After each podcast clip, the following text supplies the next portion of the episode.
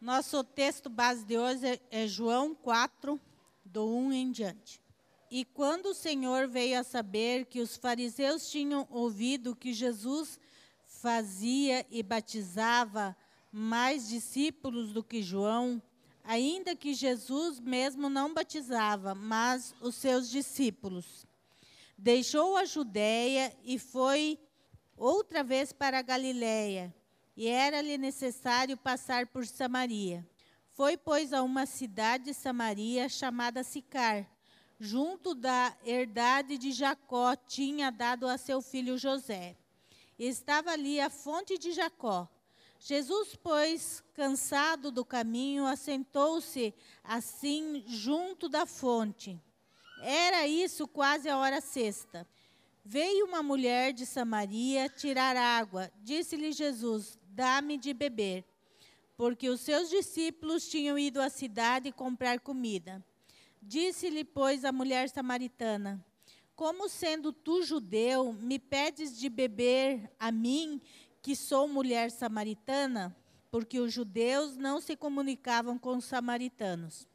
Jesus respondeu e disse: Se tu conheceras o dom de Deus e quem é os, o que te diz, dá-me de beber, tu lhe pedirias e ele te daria água viva. Disse-lhe a mulher: Senhor, tu não tens com que atirar e o poço é fundo, onde, pois, tens a água viva? És tu maior do que Jacó, o nosso pai, que nos deu o poço, bebendo ele próprio dele, e os seus filhos e o seu gado? Jesus respondeu e disse: Qualquer que beber desta água tornará a ter sede, mas aquele que beber da água que eu lhe der nunca terá sede porque a água que eu lhe der se fará nele uma fonte de água a jorrar para a vida eterna. Disse-lhe a mulher: Senhor, dá-me dessa água para que não mais tenha sede e não venha aqui tirá-la. Disse-lhe Jesus: Vai, chama o teu marido e vem cá. A mulher respondeu e disse: Não tenho marido. Disse-lhe Jesus: Disseste bem, não tenho marido porque tiveste cinco maridos, e o que agora tens não é teu marido. Isso disseste com verdade. Disse-lhe a mulher: Senhor, vejo que és profeta. Nossos pais adoraram no monte, e vós dizeis que é em Jerusalém o lugar onde se deve adorar. Disse-lhe Jesus: Mulher, crê-me que a hora vem em que nem neste monte, nem em Jerusalém adorareis o Pai. Vós adorais o que não sabeis. Nós adoramos o que sabemos, porque a salvação vem dos judeus. Mas a hora vem, e agora é, em que os verdadeiros adoradores adorarão o Pai em espírito e em verdade, porque o Pai procura tais que assim o adorem. Deus é espírito, e importa que os que o adoram, o adorem em espírito e em verdade. A mulher disse-lhe: Eu sei que é o Messias, que se chama Cristo, vem. Quando ele vier, nos anunciará tudo. Disse-lhe Jesus: Eu sou eu que falo contigo. E nisto vieram seus discípulos e maravilharam-se de que estivesse falando com uma mulher.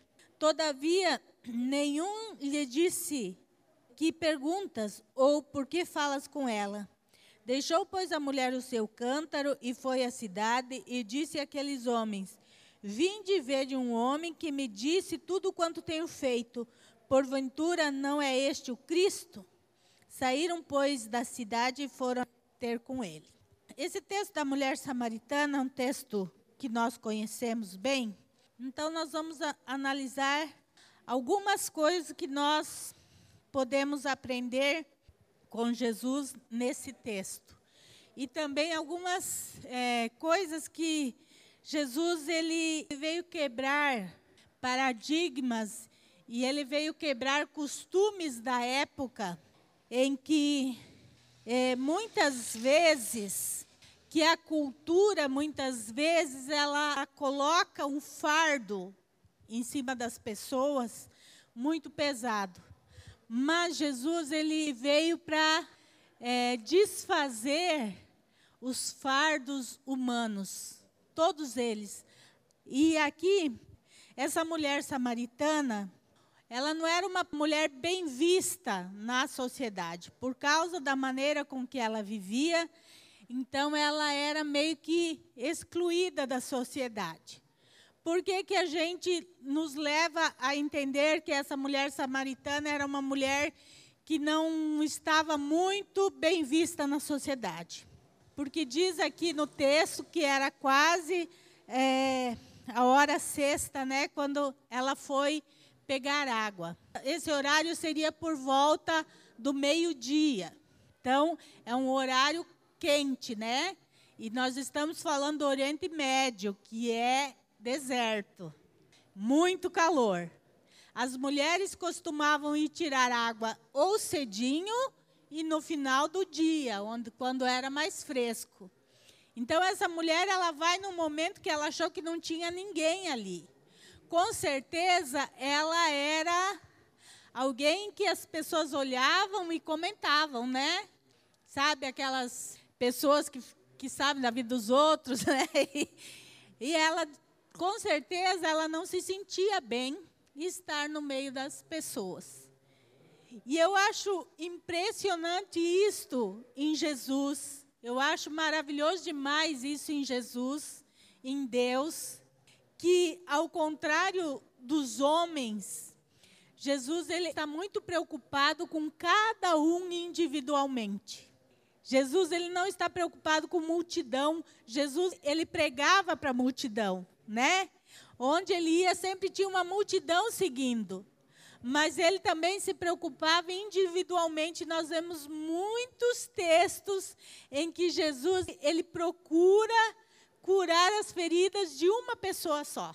É o caso do Gadareno, é o caso da mulher samaritana e muitos outros.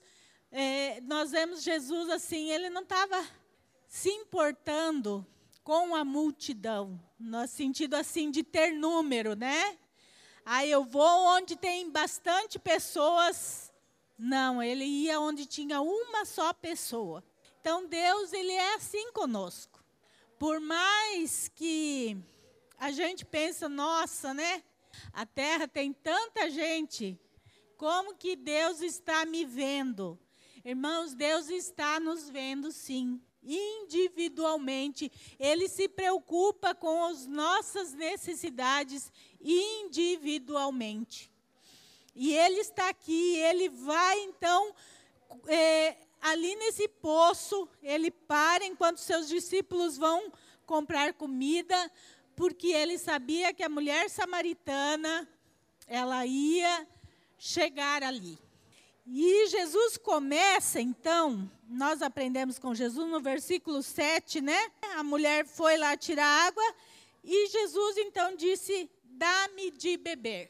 Jesus começa uma conversa com esta mulher ela tinha ido num poço, ela tinha ido tirar água. Então Jesus chega para ela e começa uma conversa dentro daquilo que ela tinha ido fazer. Primeiro ponto que eu queria compartilhar com os irmãos e que nós aprendemos com Jesus é que o final da história nós sabemos qual era o objetivo de Jesus com a mulher samaritana. Mas Jesus começa uma conversa assim, até que despretensiosa com ela. É como se nós chegássemos para alguém: Oi, bom dia, tudo bem? Olha, o dia hoje, né? Hoje está calor, ou hoje está chovendo. Jesus começa uma conversa assim, meio que natural com a mulher. Mas ele sabia onde ele queria chegar com aquela conversa. Irmãos, nós aprendemos com Jesus que para nós evangelizarmos alguém, nós não precisamos criar muitas, fazer muito malabarismo ou criar muitas teorias. Ai, como que eu vou pregar o evangelho? O evangelho ele é simples. E ele deve ser passado de maneira simples. Jesus ele se aproxima da mulher e ele começa uma conversa ali, parece tão sem pretensão com essa mulher. E quando nós vamos evangelizar, é mais ou menos assim, irmãos. A gente não precisa fazer grandes coisas para evangelizar.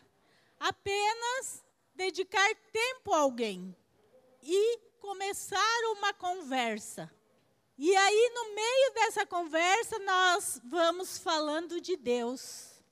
Eu admirava muito meu sogro e minha sogra, os dois já são falecidos, mas eles tinham essa facilidade de falar de Jesus. Qualquer pessoa, às vezes ele nunca vira pessoa na vida, né? Mas se a pessoa parasse conversar com eles dois minutinhos, oi, bom dia, boa tarde, e quando a gente percebia, em cinco minutinhos eles estavam falando de Deus para aquela pessoa. Era muito, era natural para eles falar de Jesus para as pessoas e era rapidinho. Era só um bom dia, um boa tarde que eles precisavam para que eles começassem uma conversa com alguém e falassem de Jesus para essa pessoa. E é legal porque meu sogro mesmo era, né, aprendeu a ler o pouco que ele sabia ler, era da Bíblia. Né? Ele praticamente não teve estudo nenhum. Né? Um analfabeto. Incrível que, por isso que lá, né, é, em Coríntios fala que Deus faz a, né, é, que certamente a, a palavra é loucura para os que porque Deus usa, irmãos. Deus usa qualquer um que esteja com o coração disposto a deixar-se usar por Deus. E meu sogro era assim. E aí, ah, se alguém. Ah, porque está chovendo muito.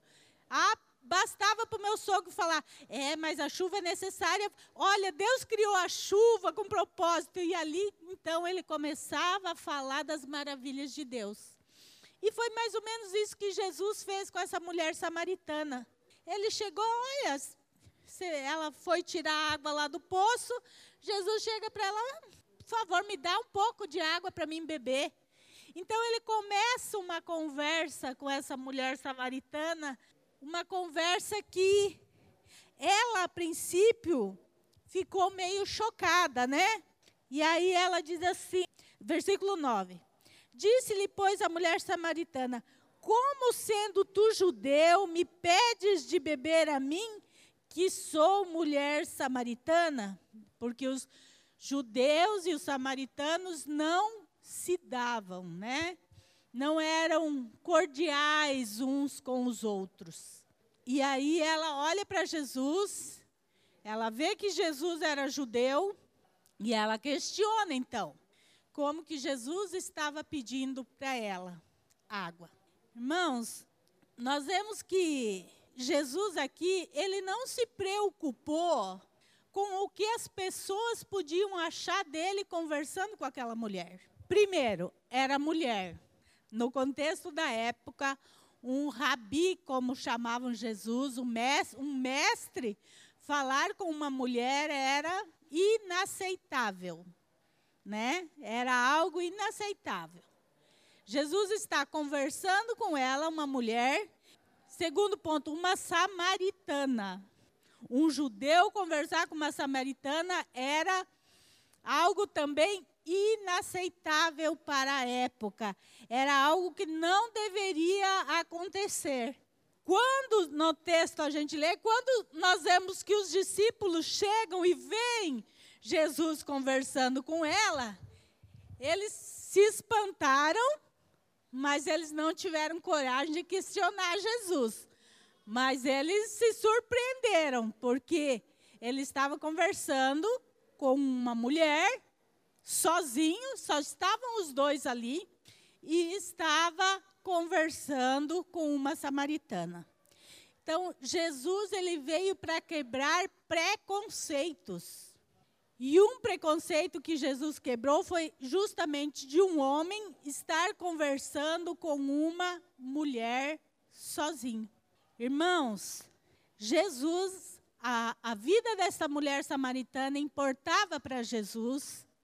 E importava a tal ponto dele não se preocupar com o que as pessoas iriam achar daquilo que ele estava fazendo.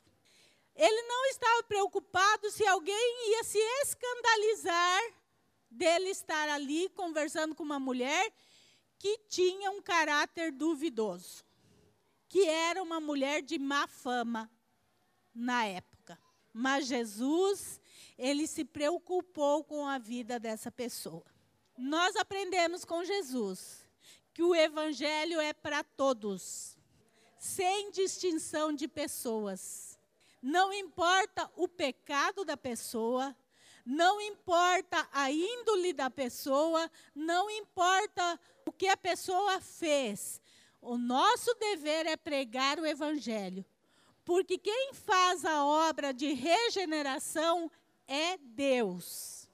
E Deus tem poder para mudar qualquer situação na vida de uma pessoa. Deus pode tirar alguém de dentro de um lugar de prostituição e salvar.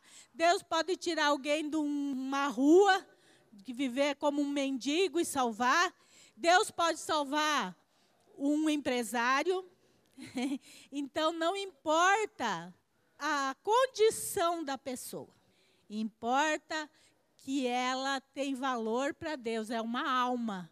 E muitas vezes nós deixamos de pregar o evangelho porque nós colocamos obstáculos que não devem existir na pregação do Evangelho. Porque nós queremos selecionar quem merece e quem não merece o Evangelho. Irmãos, é importante nós refletir sobre isso, sobre o dever de pregar o Evangelho. Nós vivemos num tempo em que parece que as pessoas esqueceram de pregar o Evangelho. E eu queria perguntar para você, não precisa responder, mas qual foi a última pessoa que você ganhou para Jesus Cristo? Você, testemunhando do Evangelho de Cristo. Qual foi a última pessoa que você ganhou? Qual foi a pessoa que você investiu na evangelização e ensinando o Evangelho de Cristo? Nós estamos acostumando mal, porque nós estamos quase que em êxtase só no fato de vir para a igreja. E aqui nós temos só três cultos na semana, e é só três mesmo, e não teremos mais, porque é o mínimo necessário, mas é suficiente. Só que nós não podemos nos satisfazer de vir nesses três cultos, que é oração, ensino da palavra no sábado e domingo, que é a nossa festa. Mas nós não podemos nos satisfazer só com isso. Convide pessoas para vir cultuar contigo. Convide pessoas para vir é, é, cultuar e ouvir a palavra de Deus contigo. Se você não souber, eu, o primeiro filho na fé meu, eu não sabia evangelizar, mas eu convidava a pessoa para ir na igreja e a pessoa nunca ia. Aí a pessoa foi passar de faixa. Ia ter um evento grande na cidade lá e, e esse meu amigo ia passar de faixa. E aí eu fui, eu comprei o convite, porque tinha que comprar, né? Eu comprei o convite e aí eu falei, tá bom, eu vou comprar o convite. Eu não falei que eu iria, eu falei, eu vou comprar o convite. Mas domingo que vem você vai comigo na igreja. Beleza, combinado. E aí eu fui, comprei o convite, ele achou que eu fui. E aí no outro domingo, na hora do ensaio, ele chegou na igreja. E nós estávamos cantando um, um louvor, ensaiando né, para cantar no culto, e com aquele louvor ele se converteu. E está até hoje ele é presbítero ali na igreja de Pedreira. E, mas eu não sabia evangelizar. Mas eu sabia que, que eu deveria levar ele comigo na igreja, que Deus iria falar com ele. E Deus falou com ele e ganhou. A, a vida dele era toda torta. E a, a, a família dele toda. Então conheceu o evangelho. Então, qual foi a última pessoa que você convidou para vir aqui no culto com você? Ou que você testemunhou de Jesus? e está acompanhando, qual foi a última vez? Ou qual foi a última pessoa? Este ano, nós já estamos no terceiro mês, ó, no terceiro mês.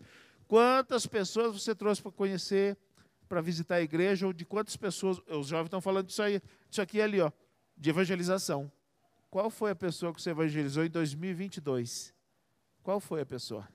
Então, a, nós estamos acomodados só no fato de vir na igreja. Não, gente. Nós temos um dever, que é pregar o evangelho. Pregar o evangelho não é só para mim, pastor, ou para nós, pastores. Não. Pregar o evangelho é para todos.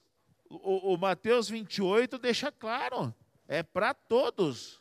Então é para mim, é para você. Ainda que você não saiba pegar o microfone e pregar o evangelho aqui, mas lá no vizinho de casa, lá na rua ou no teu trabalho, você vai saber. Hoje nós temos aqui, ó, o Marcelo, que é fruto do Mike, e aí já tem fruto do Marcelo, já é fruto do, do Marcelo. A Roberta e a Jaqueline e o, e o Matheus. Aí tá.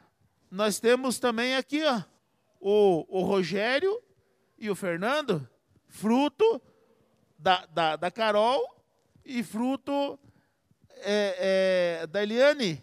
Tudo bem que é o marido, né? Mas, mas quer que eu fale para vocês? É mais difícil ganhar um marido. Para um homem, para o Marcelo ganhar marido, também foi difícil, mas já é mais fácil, né? Porque, mas para o marido já não, já é mais difícil, né? Mas está aí, ó. Mas beleza, tirando né, os maridos e as maridas, quem mais você evangelizou em 2022? Quem mais? Quem você evangelizou? Então é importante nós ter esta consciência que pregar evangelho não foi só para Jesus, não é só para nós, é para você também. Jesus, de uma simples conversa ali, ele começa a expor, então, é, um novo caminho para essa mulher. Né? No versículo 10, Jesus respondeu e disse-lhe: Se tu conheceras o dom de Deus e quem é o que te diz, dá-me de beber, tu lhe pedirias e ele te, te daria água viva. E aí então ele começa a dizer. Então Jesus começa a expor para ela o reino de Deus. E ele começa a dizer: Olha, o que eu tenho para você é muito melhor. Porque essa água aqui que você está tirando, a pessoa bebe dela e de lá a pouco dá sede de novo. Mas se você aceitar o que eu tenho para propor para você, dentro de você vai ter uma fonte que ela não se acaba, que ela sacia a tua sede todo dia, toda hora. E isso vai estar dentro de você, vai estar em você. Então aí essa mulher começa a se interessar ela no começo ela não entende muito bem que Jesus está falando, mas eu estou aqui no poço e o poço é fundo. Como que você diz que você tem água aí com você? Porque é normal e é natural quando nós vamos evangelizar alguém, a pessoa não entender o evangelho. Ter dificuldade em entender aquilo que a gente está falando. É, no começo, né? A gente tem que ir apresentando Deus, né? Indo é, solucionando as dúvidas. Por isso que nós prezamos muito pelo estudo nos lares. Porque é através dos estudos que a pessoa então começa a entender o evangelho. É através do discipulado que se começa a entender o Evangelho. Fernando, que está aqui conosco há menos tempo, né, Fernando? É, se não fossem os estudos, você acha que você já teria entendido, só de vir nos cultos, você teria entendido a Bíblia como você entende hoje? Os estudos é, são fundamentais para que as dúvidas que vêm Assim como essa mulher teve dúvidas, porque ela não entendia o que Jesus estava falando, nós precisamos do discipulado, do estudo bíblico, para que as pessoas então comecem a entender o Evangelho. Isto é essencial. Sabe, eu acho que uma das coisas que as pessoas hoje em dia não estão evangelizando é por medo de ter que cuidar da pessoa que evangeliza. Porque dá trabalho exige dedicação, tempo. E na loucura da nossa vida hoje em dia, nós não estamos querendo mais assumir compromissos, porque já temos muitos compromissos. E o dia passa voando, a semana passa voando, o mês passa voando, e a gente tem tanta coisa para fazer, né, irmãos? Que de repente você assumiu um novo compromisso. Então, hoje nós não estamos valorizando a, a, o evangelismo, a pregação do evangelho, muitas vezes porque nós não queremos nos comprometer com as pessoas. Mas o que seria de nós se Jesus não tivesse se comprometido conosco? O que seria de nós se Jesus achasse que estava muito ocupado para se comprometer conosco? Por isso que a Bíblia diz que aquilo que a gente recebeu também devemos passar. Então nós, nós precisamos entender que discipular alguém, falar de Jesus, vai levar tempo. Nós precisamos estar dispostos a gastar tempo com essa pessoa. Ela vai ter dúvidas. No começo, ela não vai entender o que a gente está falando. No começo, ela vai achar, mas como? Eu estou aqui no poço, você está falando de uma água, mas eu estou aqui. Essa mulher samaritana, ela, no começo, ela não entendeu o que Jesus estava falando. Mas Jesus continuou investindo nessa mulher. Jesus continuou ensinando para essa mulher o que ela precisava aprender. Então, com Jesus, nós aprendemos o que é discipulado. O discipulado é você estar disposto a gastar seu tempo com alguém é você estar disposto a solucionar as perguntas, as dúvidas das pessoas, é você se colocar, então, nesta disposição de ajudar para que a pessoa entenda o Evangelho.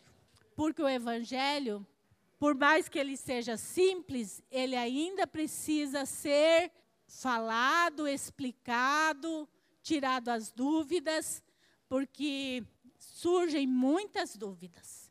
Então nós precisamos saber que nosso dever é evangelizar e o nosso dever é se preocupar com a pessoa que nós estamos evangelizando. Jesus se preocupou com essa samaritana.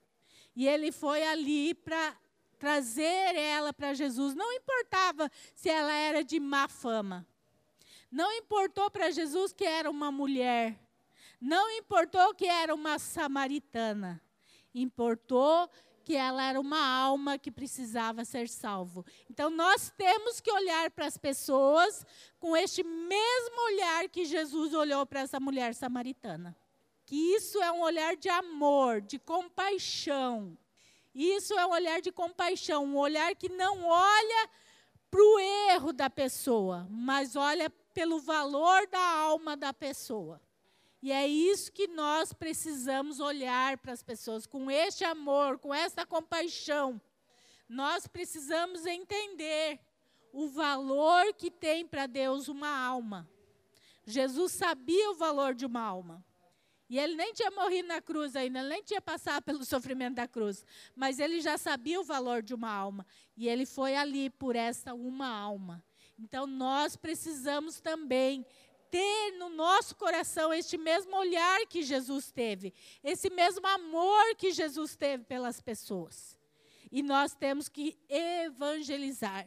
Nós estamos falando muito que Jesus está às portas, que Jesus está voltando. E nós, como igreja, temos nos calado e temos parado de pregar o Evangelho. E quantas pessoas vão para o inferno se Jesus voltar hoje? Porque ainda não conhecem Jesus. E nós, como seus mensageiros, estamos nos calando. Então, nós precisamos aprender a amar com este amor de Jesus, esse amor que vai lá e se preocupa por uma alma. Ele não está preocupado com a multidão, mas ele está preocupado individualmente com uma pessoa. Hoje em dia, infelizmente, os líderes religiosos estão, eles querem multidão, querem igreja cheia, mas não querem dispor tempo de uma pessoa. Nós aprendemos com Jesus que seja uma pessoa só, vale a pena. A mulher samaritana é esse exemplo. Jesus sabia que ela vinha ali, né? Mandou os discípulos, ah, vão lá comprar comida, e ele ficou esperando essa mulher samaritana ali para trabalhar na vida dessa mulher samaritana. Então, irmãos, é, é um olhar diferente do olhar do reino. O olhar do reino, ele, ele não olha para a multidão, ele olha para a alma. E a Bíblia nos diz o quê? Que quem ganhar uma alma ganhou mais que o mundo inteiro. Uma alma. Está falando de uma alma. Já ganhou mais que o mundo inteiro. Então, esse olhar errôneo do cristão de hoje, que é só se for bastante gente, não se dedica a uma pessoa só. E para Jesus, uma pessoa tem muito valor. Muito valor. E nós precisamos olhar para as pessoas com este olhar de Jesus. Não importa se seja uma, você tem que estar ali pregando o Evangelho. Você tem que dispor tempo e dedicação para esta pessoa. Então, nós temos que aprender a amar como Jesus amou. Nós precisamos aprender a valorizar aquilo que Jesus valoriza. E Jesus valoriza o indivíduo, não é multidão, é o indivíduo. Então nós precisamos aprender com Jesus. Bem, Jesus fala para ela então do reino, fala que ela teria uma fonte de água viva, que é o que Jesus faz quando entra na nossa vida. Ele preenche o vazio da nossa alma e nós conseguimos ter paz em meio à guerra, né? Nós conseguimos ter esperança, nós conseguimos vencer as lutas, porque a, Jesus está dentro de nós. E a força que a gente não tinha antes de Jesus, agora a gente tem. Por isso que é uma fonte que jorra águas vivas. Jesus é aquela força todo dia no nosso coração que nos ajuda a enfrentar as lutas e dificuldades. Então, ele apresenta a maravilha que é o aceitar Jesus. Aí, no versículo 16, e isto é como nós devemos apresentar o Evangelho. Nós primeiro nos aproximamos das pessoas depois nós mostramos o reino para as pessoas, e aí no versículo 16 disse: Disse-lhe Jesus: Vai, chama o teu marido e vem cá. A mulher respondeu e disse: Não tenho marido.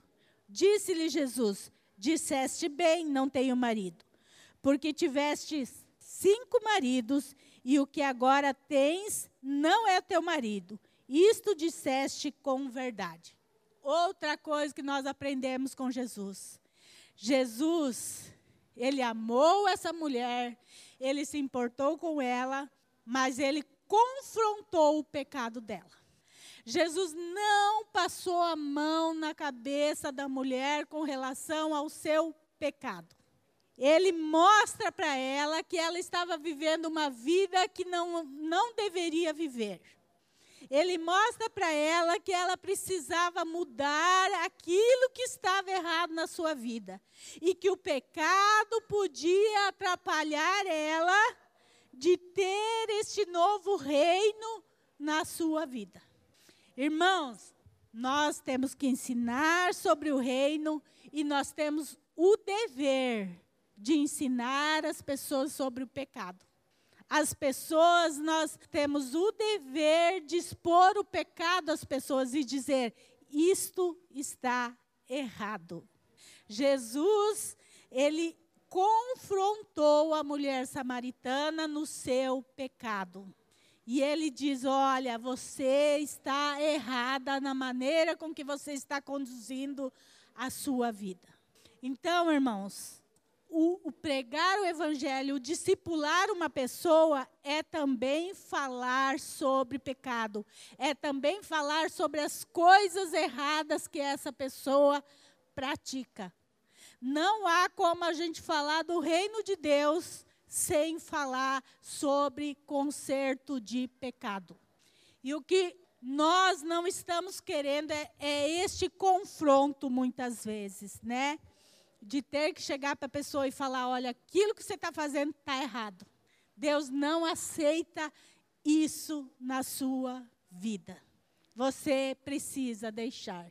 Porque não é fácil fazer isso. Não é fácil quando você tem que chegar para a pessoa e confrontar o pecado dela. Mas, como mensageiros do Evangelho, como os discípulos de Jesus, nós aprendemos com Jesus que o pecado ele precisa ser confrontado e nós precisamos ser esses agentes que confrontam o pecado e mostram para a pessoa: você precisa deixar isto que você está praticando na sua vida. Este pecado te impede de herdar o reino dos céus. Jesus, ele amou tanto aquela mulher samaritana que ele falou para ela: você precisa mudar de vida para entrar neste reino que eu estou te apresentando. Porque se você não mudar de vida, você não pode entrar neste reino. Então, nós, como agentes do Evangelho, precisamos confrontar pecado. E a igreja de Cristo do século 21 parece que não quer confrontar pecado falar sobre pecado, pregar sobre pecado, ensinar sobre pecado, parece que virou ultrapassado na igreja de Cristo. Mas se, se o próprio Jesus não se negou a confrontar pecado de alguém, nós, como seus discípulos, não podemos também nos negar de confrontar pecado das pessoas. É nosso dever ensinar que o pecado leva elas ao inferno e que o pecado precisa ser abandonado na vida das pessoas. Então, nós aprendemos com Jesus que nós precisamos confrontar o pecado das pessoas. Não é fácil você chegar para alguém e falar está errado. Não é fácil. Mas é necessário na vida cristã nós ensinarmos as pessoas e confrontarmos e dizer a elas clara e abertamente: o teu pecado pode te levar ao inferno. Você precisa mudar, abandonar o pecado, você precisa muda, uma mudança na sua vida. Então, nós, como eh, discípulos de Jesus, não podemos ter este medo de falar sobre o pecado. Seja a quem for, seja a quem for, nós precisamos sempre lembrar que este reino do céu tão maravilhoso, que esta fonte de água viva que pode brotar no meu peito, ela só acontece quando eu abandono o pecado na minha vida. Então isso precisa ser pregado. Um grande problema que nós estamos vivendo no evangelho nesses últimos tempos é que as pessoas não aceitam mais correção. E por que, que as pessoas não aceitam mais correção? Porque as, hoje os pastores, a liderança, elas estão comprometidas apenas com as pessoas. E aí elas querem agradar as pessoas. Quem quer agradar a pessoa, fica muito difícil chegar e falar: Ô oh, meu irmão, está errado isso aqui, ó. Isso aqui está errado, tá? E se você não se consertar, você vai parar lá no taxão. Então, se você quiser estar bem com as pessoas, apenas, você vai ter dificuldade para confrontar o pecado. Agora, se você quiser estar bem com Deus, você não vai ter dificuldade para confrontar o pecado. Você vai chegar para a pessoa e falar, ó, oh, não, não, isso aqui está errado, ó. olha aqui, ó, ixi, está totalmente errado, ó. Pode parar, pode parar, está totalmente errado. Tá, mas por que está errado? Está errado por causa disso, disso, disso, disso, disso. Então você está preparado para falar. Só que hoje as pessoas não querem confrontar pecado porque querem igreja cheia. E aí toda promiscuidade está dentro da igreja. E aí a pessoa não é acostumada a ser confrontada com o pecado. Quando for, ela, ela chega e não há uma conversão, há uma, é só, só um adepto. E quando a pessoa é confrontada com o pecado, ah, eu vou lá para outra igreja. Ah, não, que se for assim, aqui não, eu não fico. Ah, não, não tem problema não, pode ficar aqui, não tem problema não. É, eu falei, né, mas também, se não quiser, não tem problema. Pode continuar assim. Onde você viu isso, gente? Então, liderança fraca, sem compromisso com Deus, apenas um compromisso com a pessoa, de encher a igreja. Isso não é evangelho. E as pessoas hoje estão indo rumo ao inferno a passos largos, porque liderança, pastores é, é, é, covardes, não falam, você está errado, isso aí que você está fazendo está errado, diante do Evangelho. Lógico que tem que falar com amor, mas tem que falar, tem que falar. Então, nós precisamos criar no nosso meio líderes fortes, destemidos, que não tenham medo de confrontar o pecado. Porque evangelho, evangelho é para isso aqui, ó, quer ver? 2 Timóteo 3,16. Toda a escritura divinamente inspirada é proveitosa para ensinar, para redarguir, para corrigir, para instruir em justiça, para que o homem de Deus seja perfeito e perfeitamente é, instruído para toda boa obra. Mas o evangelho é aqui, ó para, é, é, é para, para ensinar, para redarguir, quer dizer, para acusar. Para acusar. Você está errado. O que você está fazendo está errado. Não se faz assim. Agora, se, não, se o evangelho, se a pregação não estiver sendo assim, então não é a pregação do evangelho. E se o, o, o, pastor ou a liderança não estiver fazendo assim, então não é evangelho que está sendo pregado neste lugar. Então nós precisamos é, saber que o confronto sempre haverá, mas está sendo deturpado no meio da igreja para não se perder adeptos. Porque se hoje corrigir alguém, esse alguém vai, ah, não, eu vou lá para outra igreja. Entendeu? Porque lá no outra igreja não, não, não, não cobra isso aí, não. As pessoas não, não, não estão preocupadas com a palavra, não estão preocupadas com o céu, estão apenas preocupadas em estar numa igreja. E quando o Senhor voltar, ó, tem muita gente que vai ficar achando que está tudo bem, mas não está. Aqui nós vemos então que o pecado ele precisa ser confrontado. Este é a pregação do evangelho, ensinada por quem? Pelo próprio Jesus. Então eu não posso dizer que, ah, não, mas não, foi Jesus que ensinou que isso deve ser feito. Se fosse Paulo, se fosse Pedro, se fosse qualquer um outro, ah, mas é. Não, foi o próprio Jesus que ensinou que isso faz parte da pregação do Evangelho. Faz parte. E aí, então, ela, essa mulher começa a questionar: não, mas uns falam que é para adorar aqui, outros dizem que o certo é só lá em Jerusalém para a adoração. E aí, no versículo 23 diz: Mas a hora vem, e agora é, em que os verdadeiros adoradores adorarão ao Pai em espírito e em verdade, porque o Pai procura tais que assim o adorem. Então, Jesus mostrou para essa mulher que esse negócio de ter, ah, não, só posso eu só sou cristão lá na igreja.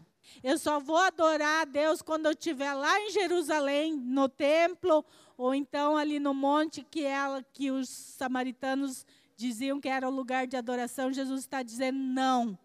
O verdadeiro adorador e a hora é agora. Jesus está dizendo, é a partir de agora, a partir deste momento que você conheceu o, o reino, o verdadeiro adorador, ele não importa onde ele está para adorar a Jesus.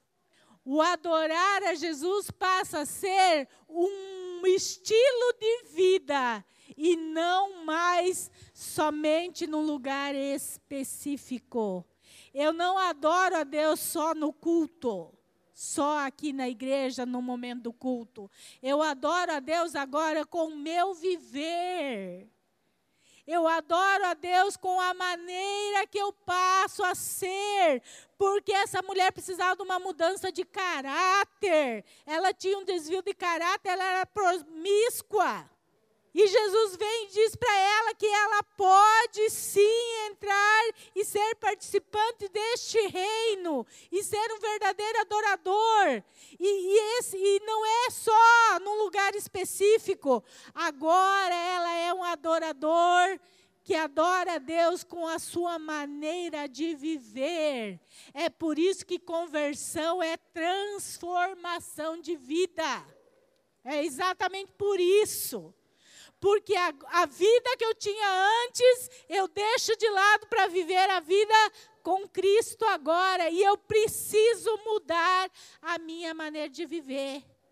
Eu preciso deixar o pecado, eu preciso deixar tudo aquilo que não convém, e eu preciso ser um adorador de Jesus, em que as pessoas passem por mim e, ver, e digam: tem algo diferente daquela pessoa, aquela pessoa é diferente, aquela pessoa ali tem algo na vida dela que é diferente, porque nós somos verdadeiros adoradores, que o adoram em espírito e em verdade em espírito, porque nós não precisamos de um ídolo para adorar a Deus. Porque diz que Deus é espírito, então eu não preciso ver Deus para adorá-lo. Eu adoro em espírito. E em verdade, irmãos, minha vida passa a ser um livro aberto em que as pessoas possam ler ele e ver quem reina na minha vida. Aquilo que eu faço é igualzinho com aquilo que eu falo. Isso é ser verdadeiro adorador em espírito e em verdade. É a minha maneira de viver condiz com as minhas palavras. Eu falo de Jesus, mas eu vivo como Jesus quer que eu viva. Então é em verdade. O meu falar e o meu agir estão em acordo. É em verdade. A minha vida é uma verdade. Ela não é faço o que eu digo, mas não faço o que eu faço. Não é ser verdadeiro adorador. Aquela pessoa que fala de Jesus, mas não dá testemunho de Jesus, não o serve em espírito e em verdade. Em espírito e em verdade é. Eu falo de Jesus e eu mostro Jesus com minha vida. Porque é só assim que as pessoas vão acreditar na minha pregação. Jesus, ele pregou para a mulher samaritana, mas ele vivia cada palavra daquilo que ele pregava. E é por isso que os verdadeiros adoradores o adoram em espírito e em verdade. Os verdadeiros. então, se nós queremos ser verdadeiros adoradores, é assim que deve ser a nossa vida. Aquilo que eu faço condiz com aquilo que eu falo. E tem um ditado popular que fala assim: que aquilo que você fez falou tão alto que eu não ouvi o que você falou. Porque muitas vezes os nossos atos encobre as nossas palavras. Então não adianta nós falarmos de Jesus, pregarmos Jesus se nós não vivemos conforme Jesus quer que a gente viva. Jesus ensinou para essa mulher que para ela ser um verdadeiro adorador, ela precisava aceitá-lo como Senhor e Salvador. Que ela precisava abandonar o seu pecado e que ela precisava ter uma vida de verdadeiro adorador perante o Senhor. E é assim, foi com a mulher samaritana, é com nós hoje. É o mesmo evangelho. Ele não muda. Não é porque nós estamos no século 21 que Jesus mudou o seu evangelho. É a mesma coisa para nós hoje nós quisermos ser verdadeiros adoradores, nossa vida precisa condizer com nossas palavras. Então, nós precisamos dizer quem somos, precisamos mostrar a verdade e precisamos mostrar o reino, assim como Jesus fez. E isto é algo urgente e que a igreja tem perdido a pregação do evangelho se tem tudo na igreja hoje, menos evangelização. Lembre-se, uma alma para Deus vale mais que o mundo inteiro. Então, invista, dedique tempo, se preocupe com a pessoa, confronte os seus pecados, que não há nada mais glorioso do que você levar uma pessoa até Jesus. e você vê essa pessoa crescendo na fé. Não há nada mais maravilhoso do que isso. Mas nós precisamos ser discípulos de Jesus, fazer como Jesus fez. Este é o nosso papel como cristãos: pregar o Evangelho. Nada mais e nada menos. Que possamos ser verdadeiros adoradores.